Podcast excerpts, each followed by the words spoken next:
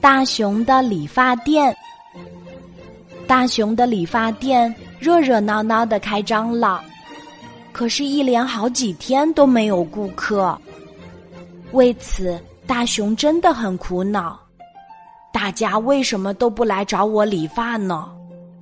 是呀，一只身形庞大的棕熊，熊掌里握着一把小小的锋利的剪刀。这个画面的确有点可怕。小镇上的人们都不敢来尝试。为了吸引顾客，大熊在理发店的橱窗上写满了广告语。一天傍晚，他正在店里认真的拖着地，有一个背着书包、头发乱糟糟的小男孩在理发店门口停留了一下。大熊很激动，赶紧把拖把放回墙角里，然后把双手洗得干干净净，准备迎接第一位顾客。可是那个小男孩只是在理发店门口东张西望了一会儿，就跑了。唉，大熊叹了口气，继续打扫卫生。夜幕降临。小镇上的路灯一盏接一盏的亮了起来。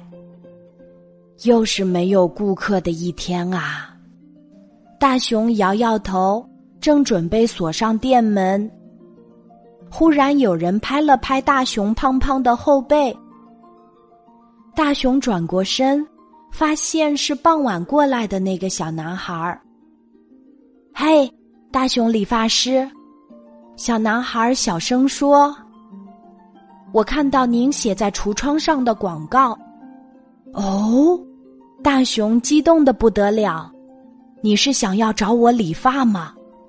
小男孩把大熊用力推回店里，然后更小声的说：“您写的字和我爸爸写的字很像，我想请您代替他帮我在试卷上签名。”哎，这次我考砸了，不过下次我肯定能考好的，请相信我。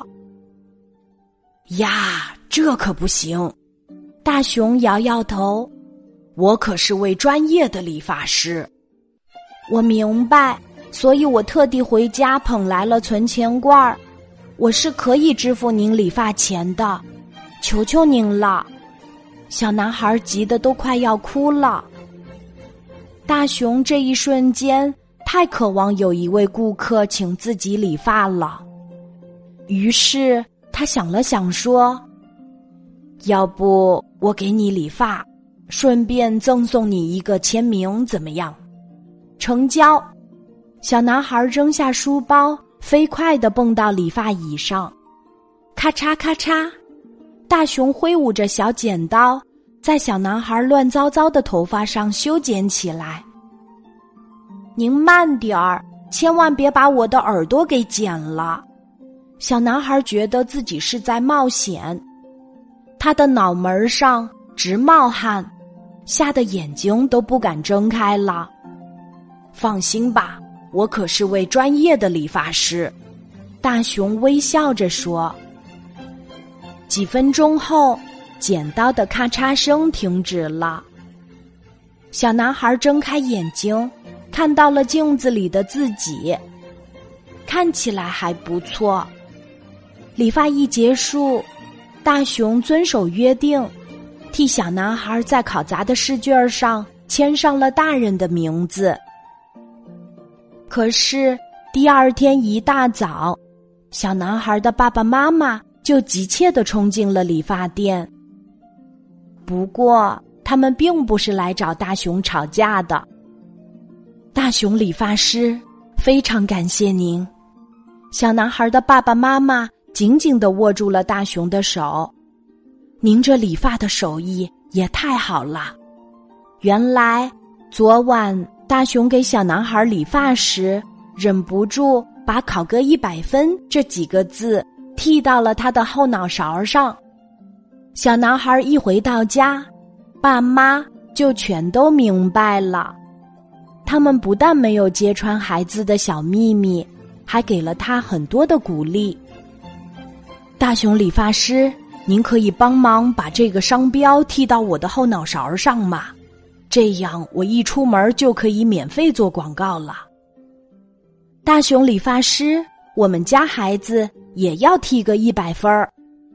大熊理发师，您可以把“加油”这两个字剃在我的头顶吗？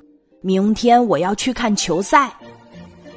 就这样，一传十，十传百，大熊理发师的知名度越来越高，就连隔壁小镇的人们都来排队请他理发呢。不过，现在大熊又有了新的烦恼，大家都来找我理发，我什么时候才能放假去理个发呢？